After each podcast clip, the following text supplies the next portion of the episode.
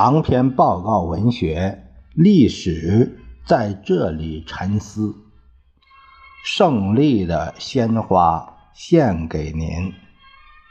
作者：刘萍萍、刘源、刘婷婷，由事了播讲。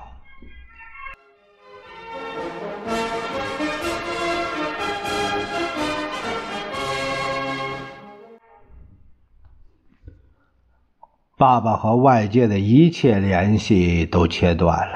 每天清早，我们几个孩子都骑上自行车出门，排着长长的队买小报，从墙上揭下传单，挤在人群中抄大字报，侧耳听着人们的议论。回到家里，把所见所闻告诉爸爸妈妈。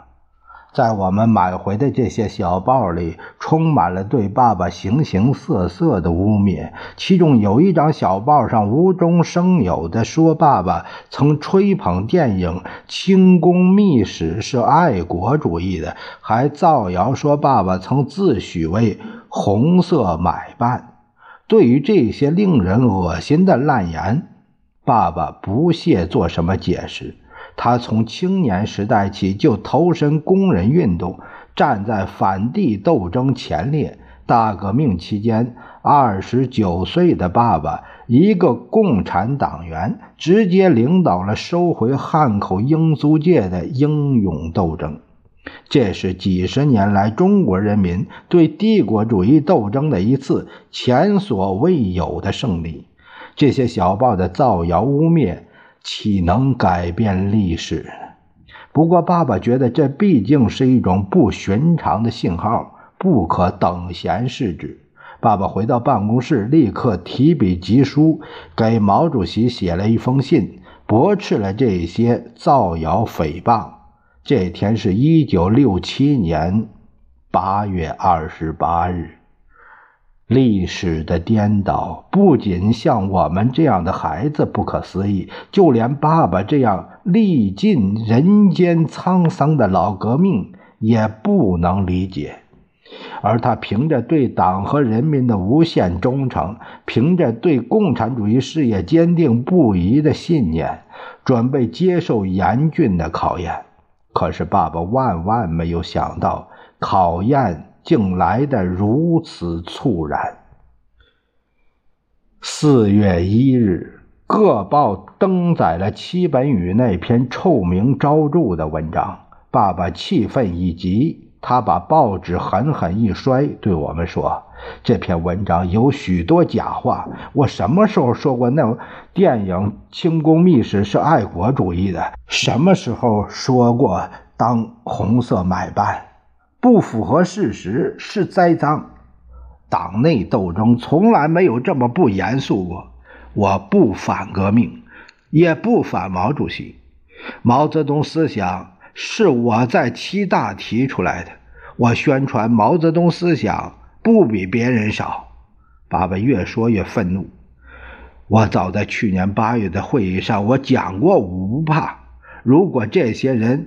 无所畏惧，光明正大，可以辩论吗？在中央委员会辩论，在人民群众中辩论吗？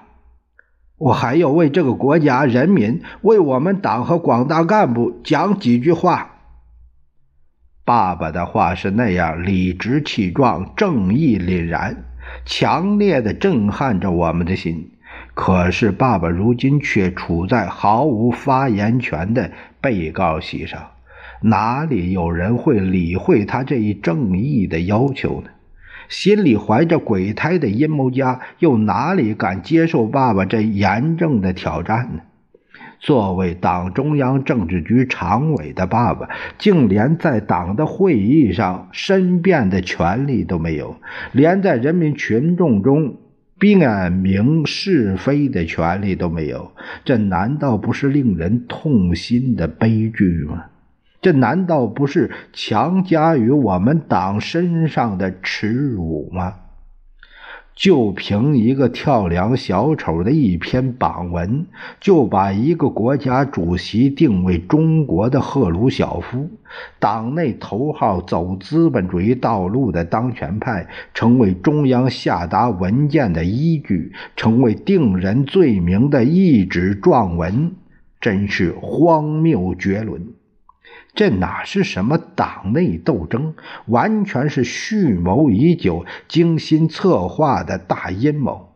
在这场斗争中，人民遭受了空前的灾难，共产党的各级组织完全被打烂，大多数党的优秀干部被整得死去活来，什么党的政策、什么党的传统作风，统统被破坏了。一小撮坏人。窃居高位，利用群众对我们党过去的一些错误的不满情绪，窃取权力，利用党和毛主席的崇高威望，大搞封建法西斯专制。这已经不是什么党内斗争了，而是一场革命与反革命的大搏斗。爸爸正处在这个漩涡的中心。一切华丽的辞藻都不能掩饰血的事实。他要坚决进行斗争。到了向群众说明事实真相的时候了。四月六日晚，中南海的一些造反派高喊着口号冲进办公室，向爸爸宣布勒令：必须自己做饭、打扫卫生、洗衣服。改变作息时间。过去，爸爸的习惯是夜里工作，上午睡觉。还就七本与爱国主义还是卖国主义中所谓八大罪状提出质问，要爸爸回答并写出交代。爸爸按照提出的质问，用铁的事实逐条据理驳斥。当质问到所谓六十一人叛变集团的问题时，爸爸一下子发了火。这是我们第一次看到爸爸发这么大的脾气。爸爸激怒地说：“这个问题简直是岂有此理！六十一人出狱之事是经过党中央批准的，在日寇就要进攻华北时，必须保护这批干部，不能再让日寇把他们杀了。当时亡命路线使白区党组织大部分受到破坏，这些同志是极宝贵的。中央许多同志都知道。”早有定论吧。我们许多干部有武装斗争的经验，有建设根据地的经验，有白区工作经验，有城市工作经验。这些经验都是在长期斗争中通过成功与失败、靠鲜血总结出来的，不能全部否定。关于若干历史问题的决议已经总结过。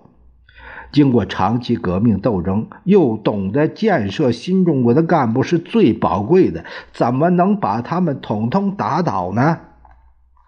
四月七日，爸爸交出一篇关于八大罪状的答辩，说明一部分事实真相。工作人员把原件上送。抄了一份大字报，在中南海内贴出。几个小时后，那张答辩的大字报就被撕得粉碎。